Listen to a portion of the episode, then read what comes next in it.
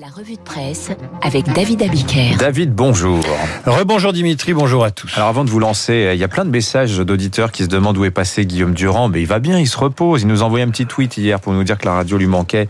Guillaume, on pense à toi. On va donner son 06 aux auditeurs, comme ça ils l'appellent. Non, je il y a le compte Twitter, hein, ça marche très bien aussi. Il lit, tous, il lit tous les messages. Salut Guillaume. La revue de presse matin, David, le grand oral du bac à la une. Avec cette épreuve du grand oral qui aura lieu dans 15 jours, le Parisien aujourd'hui en France parle d'une petite révolution. Coefficient 10, plus que la philo, l'épreuve concerne 525 000 élèves de terminale. Et Jean-Michel Blanquer l'a dit contre l'avis de certains syndicats d'ailleurs qui voulaient évidemment annuler l'épreuve. Cela va être un bon moment pour les élèves qui se préparent à s'exprimer, à argumenter, à approfondir un eh sujet et, à acquérir des compétences pour euh, leur vie qui le va bac, suivre. C'est un bon moment effectivement. Tout le monde est là pour le dire. Rappelle.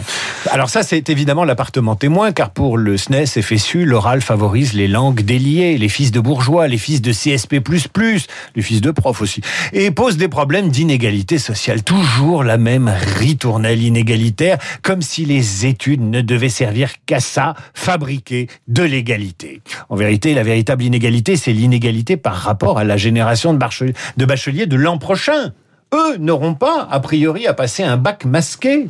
La voilà la vraie injustice. Parler avec une muselière sur le nez.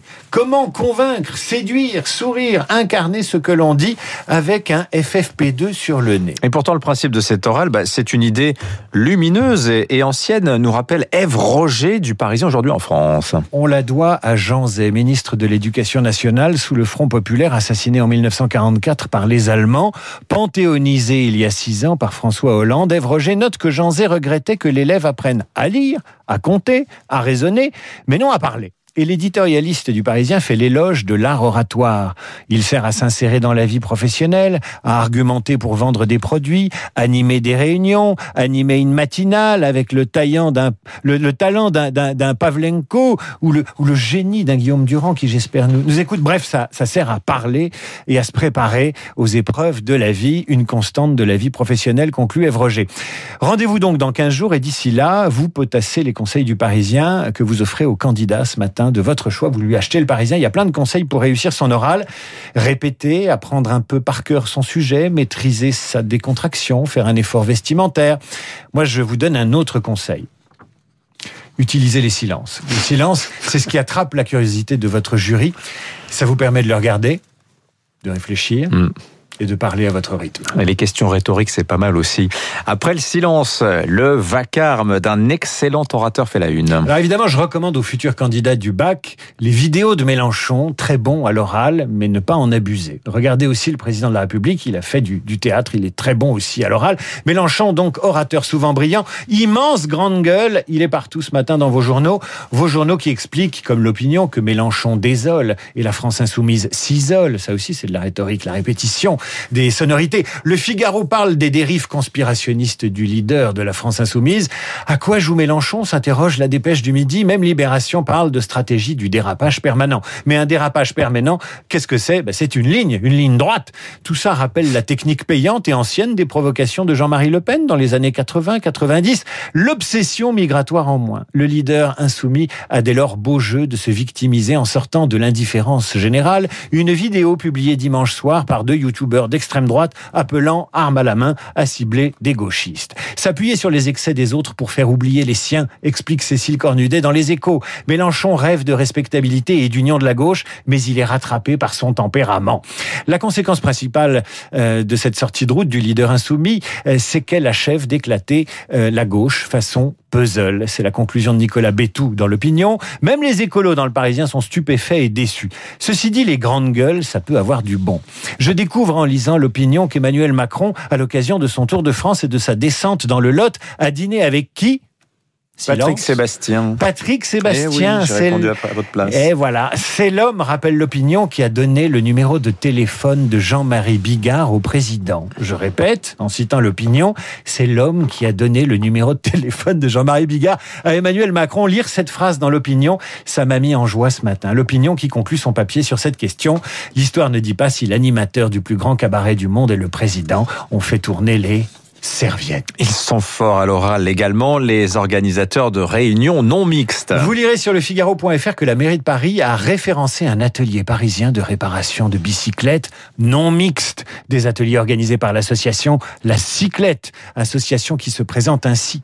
Les ateliers de mécanique se déroulent en mixité choisie. Mais quel charabia. Femmes, personnes trans, personnes non binaires, pour faire de la mécanique dans un espace libéré des rapports de domination genrée. La mairie de Paris, dès que l'affaire est sortie, a immédiatement supprimé le lien de son site internet vers cette association. Ceci dit, si les femmes veulent réparer des bicyclettes avec des trans ou des non-binaires, pourquoi les en empêcher Je vous rappelle qu'il y a au cœur de Paris, à la Concorde, un club réservé aux hommes qui s'appelle l'Automobile Club et qu'il est non mixte depuis 1895. Et puisqu'on parlait du grand oral du bac, je conseille à ceux qui veulent progresser d'écouter parler les gauchistes, les féministes, les politiques et même Jean-Luc Mélenchon. Ils sont très forts en prise de parole. Voyez le nouveau numéro de la Déferlante, la revue gauchiste des révolutions féministes.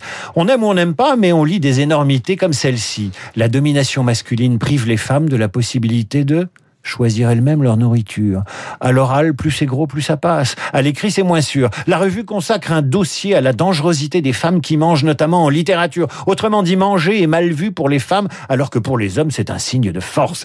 Tout est bon dans le cochon pour victimiser les femmes, même à table. Je le dis aux candidats au bac, être un peu gauchiste dans ses prises de position, ça peut rapporter un ou deux points de plus. Ça attendrira le, ça, ça attendrira le jury.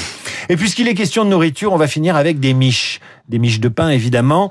Le Quoi qu'il en croûte est à la une du nouveau numéro de l'excellent magazine 180 degrés qui consacre un dossier au pain. Un beau pain au levain, un levain pain industriel, naturel. Vous allez adorer l'entretien avec Roland Feuillas, ancien informaticien reconverti dans la défense du pain et des blés anciens. Euh, il y a un lexique aussi, le lexique des boulangers. Qu'est-ce que c'est qui est Saint-Honoré? C'est le patron des boulangers et des meuniers. Qu'est-ce que c'est les banneaux? Les banneaux, c'est les fours, autrefois collectifs, que le Seigneur mettait à disposition. La faluche, c'est quoi la faluche? Attention à votre réponse. C'est la coiffe des étudiants, ah mais oui. aussi le nom donné à un pain bien moelleux. Je m'arrête là. Bref, pour être bon à l'oral, j'ai un dernier conseil. Il faut avoir des choses à raconter avec du vocabulaire. Hmm. Et pour avoir des choses à raconter avec du vocabulaire, il faut lire. C'est mon dernier conseil aux candidats qui passent l'oral du bac. Lisez, découvrez le monde autrement et regardez l'actualité autrement. Par exemple, si vous lisez Qu'il s'en aille tous, livre de Mélenchon, paru en 2016, vous comprendrez pourquoi il dérape, comme disent les journalistes. Le tribun en donne l'explication lui-même dans son livre. Je sais bien que ma manière de parler fort et cru est une transgression de cet ordre mielleux. Elle est une ligne d'action autant qu'un état d'esprit. C'est peut-être ça le meilleur conseil pour le bac, avoir une ligne d'action et un état d'esprit, en clair, une stratégie. Ah ben la politique s'est tranchée, et moi je pense que Jean-Luc Mélenchon, il a tranché, en l'occurrence. On va en parler dans un instant avec nos éditorialistes Alexis Brézet du Figaro et Bruno Jeudi de Paris Match. Merci David. Bonne